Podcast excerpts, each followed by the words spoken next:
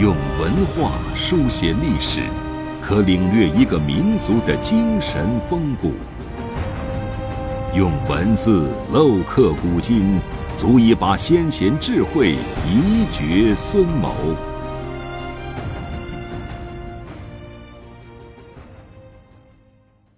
欢迎收听制药 FM，每晚和您分享经典智慧。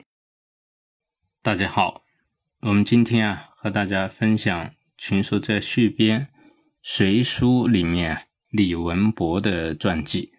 在李文博的传记当中啊，有一句非常有名的格言，叫做“啊，夫清其流者，必结其源；正其末者啊，须端其本”。这是《隋书》当中啊一句非常经典的格言。古人讲啊。有德者必有言，能够说出这句话的人，那究竟是一个什么样的人物呢？今天我们和大家讲一讲李文博的故事。李文博啊，是柏林人，也就是今天的河北定州人。他性格啊坚贞正直，好学不倦。每次读书啊，读到有关国家治乱得失、忠诚烈士的内容时，就会啊反复阅读玩味。在开皇年间，他担任啊御骑尉，特别受啊吏部侍郎薛道衡的赏识。薛道衡啊让他在厅堂帷幕当中啊检阅经史书籍，并且纠察自己的行事。如果遇见好的治政措施啊，就抄写记录下来；如果选人用人不当，就任由他。来评断好坏，薛道衡呢，每次得到他的评语，都无不高兴的听从。后来呢，他任职秘书内省，校正典籍，安贫乐道，心情淡定。李文博在落下的时候啊，曾去拜访房玄龄，房玄龄啊送他到大路上，房玄龄对他说：“你平生所崇尚的只是政治。”现今既已然成为从事，应该有机会啊实现自己的心愿了。近来惩恶扬善的事做了多少呢？